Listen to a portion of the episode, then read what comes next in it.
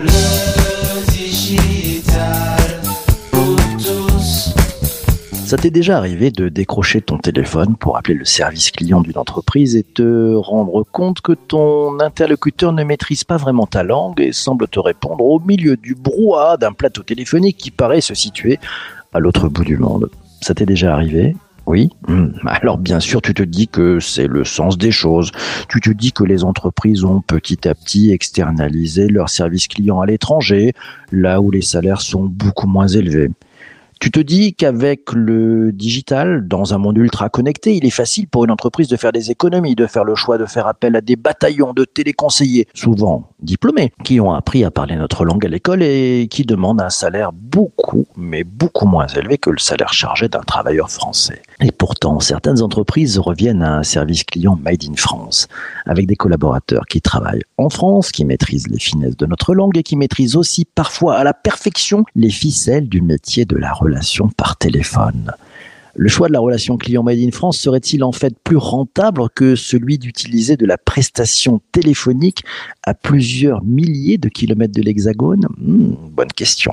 Pour mieux comprendre ce qui se cache derrière ce choix de la relation client Made in France et ce que ça change pour les clients, pour les entreprises et les collaborateurs et même leurs prestataires, l'invité du podcast est Eric Dadian. C'est le président de l'AFRC, l'Association française de la relation client.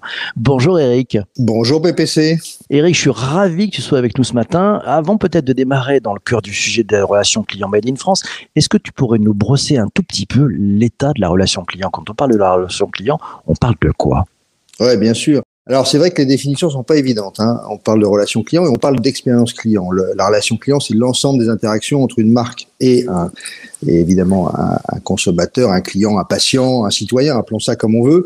Et euh, au début de notre euh, 20e siècle, il y avait le téléphone, le Minitel pour les plus anciens, et puis la boutique. Et puis petit à petit, il y a eu plein de canaux qui sont arrivés. Aujourd'hui, on en est à 8-9 canaux en moyenne. Je parle même pas, bien sûr, des TikTok, euh, des, des Snapchat, des WhatsApp, des Instagram, des Facebook, shopping, etc. Tout ça est arrivé pour enrichir ces interactions. Et puis, si on parle d'expérience client, et je pense que c'est ça le plus important, c'est qu'en fait, c'est devenu la valeur d'une marque. L'expérience, c'est un parcours, c'est un voyage, c'est quelque chose de mémorable. Et c'est ça qu'on va garder. Et nous, notre combat à la FRC, c'est de faire comprendre que l'expérience client, dans le mix marketing, ça devient plus important que le produit, le prix, la promotion, les 4 P qu'on connaît bien. Et euh, c'est ce qui va faire la différence aujourd'hui. Quand je vais chez Casper, ce qu'on avait fait quand on est parti aux États-Unis à la NRF de New York, au lieu d'acheter un lit, eh bien, je vais apprendre je vais vivre une expérience de sommeil. Je vais dormir pendant une demi-heure et on va me donner des conseils pour me placer, etc. Et c'est ça que je vais retenir. Quand je vais chez Adidas, on va m'apprendre à courir, à bien me placer. Je vais avoir une expérience de course à pied. Et évidemment, accessoirement, je vais acheter des chaussures, mais bien après. Donc c'est ça l'expérience client aujourd'hui. C'est devenu une valeur de marque qui reste dans la, dans la mémoire, euh, dans l'inconscient euh, des clients et des consommateurs. Et c'est comme ça que les entreprises arriveront à survivre et à se différencier. Alors, on a posé le débat, on a posé le, le- le terrain, hein, le terrain de jeu. Si on revenait maintenant un peu plus sur le sujet du jour, la relation client made in France, Voilà. ça change quoi dans, dans le modèle de cette expérience client, Eric? Alors ça change tout puisque en fait, si je veux être cohérent par rapport à ce que je viens de dire, euh, on comprend bien que quand il y a une interaction entre une marque et un consommateur, on va jouer sur euh, tout un tas de technologies et sur de l'humain pour essayer justement de le connaître, de le satisfaire et de le fidéliser. C'est les trois, euh, je dirais, stratégies euh, d'une marque. Et donc pour le connaître, eh bien il faut utiliser bien sûr tout un tas aujourd'hui de data euh, sur lui. hein. On veut tout savoir de lui et Dieu sait s'il y en a hein, euh, des informations et des prétextes euh, quand il consulte, quand il passe sa commande, quand il poste un avis, quand il fait un article, euh, quand il prévient sa communauté qu'il a envie d'acheter un produit et il les entraîne avec lui, comment il se comporte sur sa navigation, sur ses centres d'intérêt. Donc toutes ces données-là nous permettent justement d'être beaucoup plus fins dans la proposition euh, de produits. Et donc, il faut le connaître. Et pour le connaître, évidemment, pour le connaître, eh bien, il faut aussi euh, de l'humain, de l'écoute, de la compréhension. Et donc, moi, je dis, il faut de la proximité intellectuelle. C'est un métier intellectuel, l'expérience client. Et pour cela, ben, on se, on s'est dit, avec un certain nombre d'entreprises, et aussi en travaillant sur des, des, des, sujets euh, qui intéressent le gouvernement, puisque le gouvernement voit que nous sommes très créateurs d'emplois, on s'est dit qu'il faudrait créer une certification relation client en France, Made in France. Pourquoi? Pour valoriser en fait les entreprises qui s'impliquent sur les territoires, qui créent de l'emploi, qui font de la formation, qui vont dans des villes, dans des ruralités euh, éloignées évidemment des grandes métropoles, euh, puisque ce sont des emplois qui permettent encore une fois de travailler à distance. Hein. La relation client se fait à distance avec tous les canaux qu'on connaît. Donc on, on s'est dit on crée une relation client 100% en France, il y a d'autres labels, il y a d'autres normes que la FRC avait créées, hein. la NF Service en 2004, un label RSE avec Borloo aussi en, en 2004. Il y a plein d'outils. Et puis, on veut pas stigmatiser euh, les équilibres qui se sont créés. Les, marques font ce qu'elles veulent. On est dans des marchés ouverts. Si elles veulent aller en nearshore, en offshore, comme on dit, elles le font et elles l'ont déjà fait. elles ont créé leurs équilibres financiers.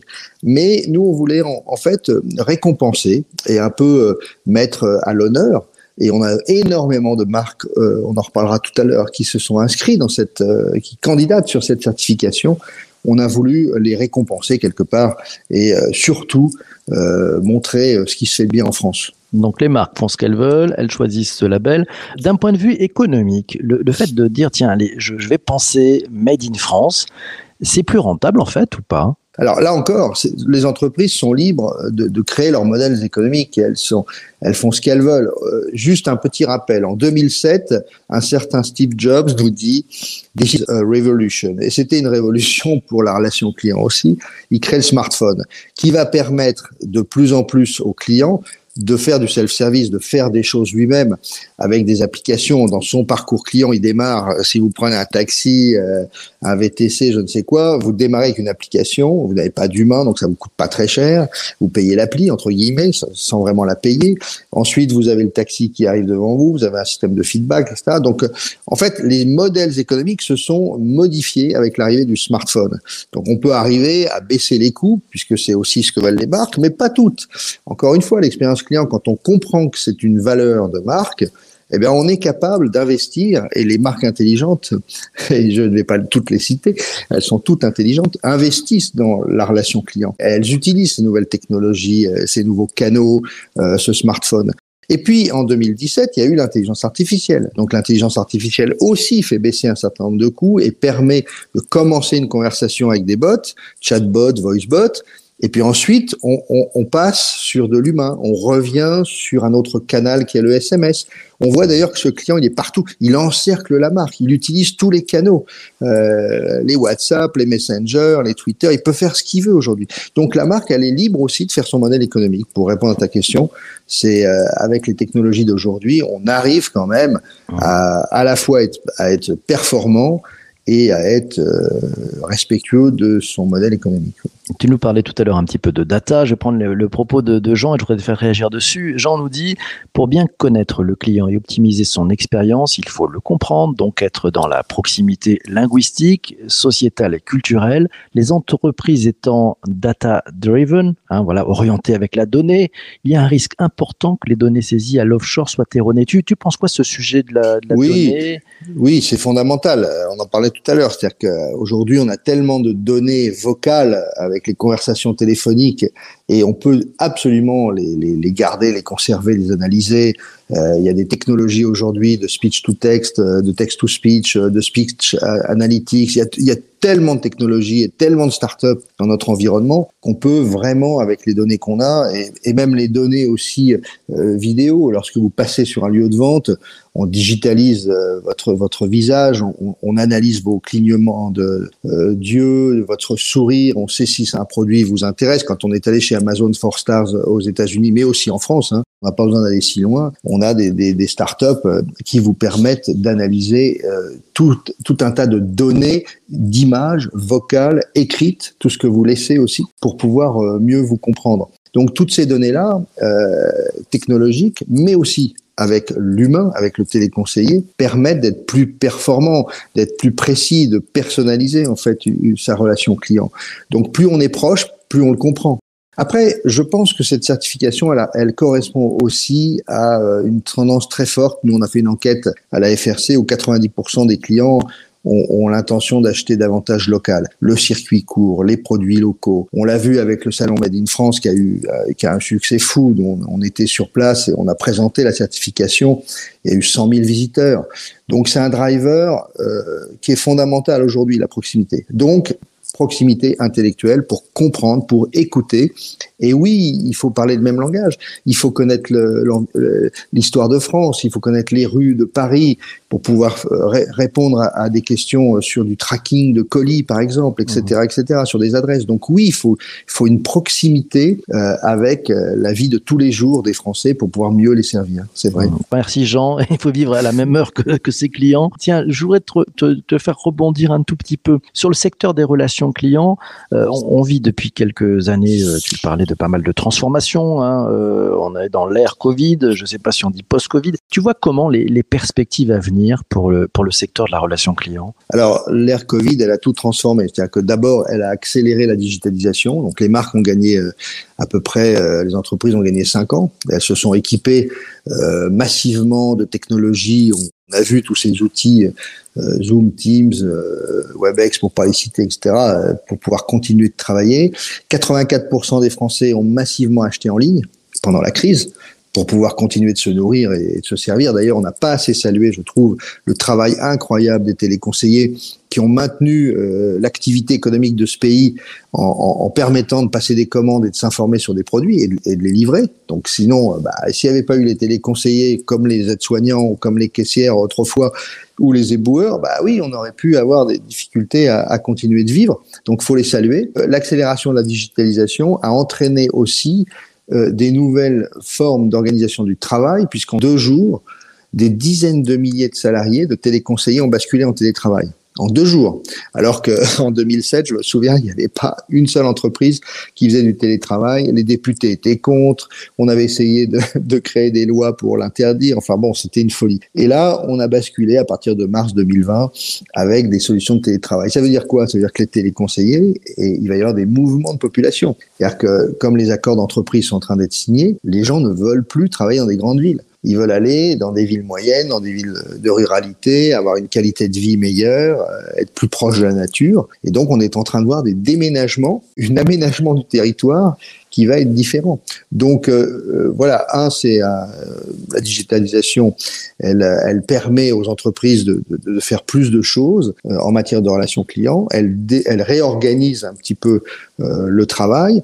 Le futur du travail dans les années qui viennent va aussi être impacté. On va avoir des téléconseillers qui, j'aime pas le terme augmenté, mais qui vont être capables justement de, laisser des tâches relativement simples à l'intelligence artificielle, aux robots, et puis vont pouvoir se concentrer, ce que disent les gens, hein, sur véritablement euh, son client ses envies, ses émotions, euh, le comprendre, mieux, mieux, lui proposer des, des, des, produits qui correspondent à ce qu'il veut. Et, et, comme en plus on va faciliter les tâches des téléconseillers, il y avait énormément d'applications CRM, d'outils, etc. On va lui permettre euh, encore de passer plus de temps, peut-être. Hein, les conversations vont être plus longues, mais vont être beaucoup plus de qualité et euh, les compétences des téléconseillers vont monter, les expertises vont monter. Donc tout ça est dans le, va dans le bon sens. Justement, j'aimerais que tu nous parles un petit peu de la, de la technologie euh, de, de ce téléconseiller euh, augmenté par les outils qui vont lui permettre finalement de, de mieux se concentrer sur son métier. L'impact de la vidéo, parce qu'on parle souvent, on a l'impression c'est souvent avec le téléphone uniquement, avec la voix, qui, qui ne cache rien, qui a beaucoup d'avantages. Euh, la vidéo, on, l'utilise un peu en France ou pas du tout? C'est en train de venir? Ça commence, c'est un canal qui n'est pas suffisamment utilisé. Euh, les assureurs euh, commencent euh, à le, à, le, à, le, tester euh, lorsqu'il y a des sinistres. C'est beaucoup plus rapide de montrer ce qui est en train d'arriver chez vous, un dégât des eaux ou un accident de voiture etc. avec la vidéo. Les opérateurs télécoms, euh, tous ceux qui font du support technique euh, aussi, on montre euh, la box, le produit qui marche pas, et on le dépanne en donnant des conseils pratiques, en montrant aussi les gestes qu'il faut faire. Donc ça commence à arriver, mais pas seulement. Moi, je pense que en fait toutes les solutions technologiques dans le parcours client qui permettent justement l'unification des, contacts, des canaux. On peut commencer une conversation, par exemple, avec un bot. Ensuite, on a de l'appel. Ensuite, on a un envoi d'un message sur SMS. Pourquoi pas une vidéo? Donc, en fait, cette unification des différentes formes d'interaction vont rendre beaucoup plus dynamique cette relation client. le retail est en train d'innover à une vitesse incroyable à la fois sur l'omnicanalité hein, dont, je parlais, euh, sur cette connaissance du consommateur, mais aussi sur euh, la digitalisation du lieu de vente. Tu rentres dans un lieu de vente, tu rentres dans une boutique, euh, tu vois un vendeur qui vient te voir avec euh, des technologies, avec une tablette, il te connaît, il sait ce que t'aimes, etc. Il sait ce que tu as déjà acheté, donc il va pas te proposer n'importe quel produit. Et puis tu ne repars pas forcément avec le produit. Tu vas pas forcément l'essayer puisqu'on on te le montre, mais après tu peux euh, te le faire livrer alors, je sais pas si c'est en temps réel, ça viendra peut-être euh, le temps que tu rentres chez toi. Mais comme ça, t'as pas à le porter, t'as pas à, être avec plein de sacs aussi dans les transports en commun. Donc tout ça est en train de changer. Je pense que le, le, le social commerce aussi avec TikTok, parce que le, le problème qu'ont les, les, marques, c'est la, la, conversion d'achat. C'est-à-dire que tu es en train de, euh, d'être sur un site internet et, tu achètes pas. Et la réalité augmentée aussi va, va accroître ces conversions d'achat. Donc euh, on voit bien un client, il clique et hop, il s'en va et il n'achète pas. Donc faut immédiatement euh, être capable, avec des TikTok, des Snapchat, des outils comme WhatsApp qui, qui se développent à une vitesse folle hein, en ce moment comme comme euh, comme canal d'interaction, on voit que toutes ces technologies vont être au service de l'amélioration de, de, la relation client. On pense aussi à des sécurités de, dans le paiement. Euh, on a vu des startups, je vais la citer parce qu'elle a, a, gagné la palme de la relation client, c'est WeSpeak, sur la biométrie vocale. Tu vois, tout, le temps que tu passes euh, à donner tes codes, tes logins, il n'y a rien de plus énervant. Là, ça, ça, ça va être fait avec euh, simplement ta voix qui est reconnue, ou, euh, ou ton doigt, tes empreintes. Donc on voit qu'on va, on va, on va avoir des solutions qui vont fluidifier en fait hein, énormément la relation client. Allez, je rebondis sur le, les propos de Damien. Il nous dit il y a aussi de la qualité en offshore, hein, y compris dans la capacité à créer de la proximité avec des personnes souvent très qualifiées. Le choix du Made in France, selon Damien, répond d'abord à d'autres enjeux, attente de plus en plus forte des clients sur le local et la transparence, c'est ce que tu nous disais Eric, valorisation d'une filière et bien sûr engagement RSE des marques avec la défense de l'emploi dans nos territoires. Il a coché toutes les cases Damien? Oui, il a raison, Damien. D'abord, c'est un grand professionnel. Et euh, encore une fois, il faut pas stigmatiser l'offshore ou le nearshore. Euh, les équipes sont faites, et les gens travaillent très bien dans ces pays. Ce qu'on a simplement voulu, c'est mettre, euh, il a eu, il a raison, l'accent sur des actions euh, d'un certain nombre de marques.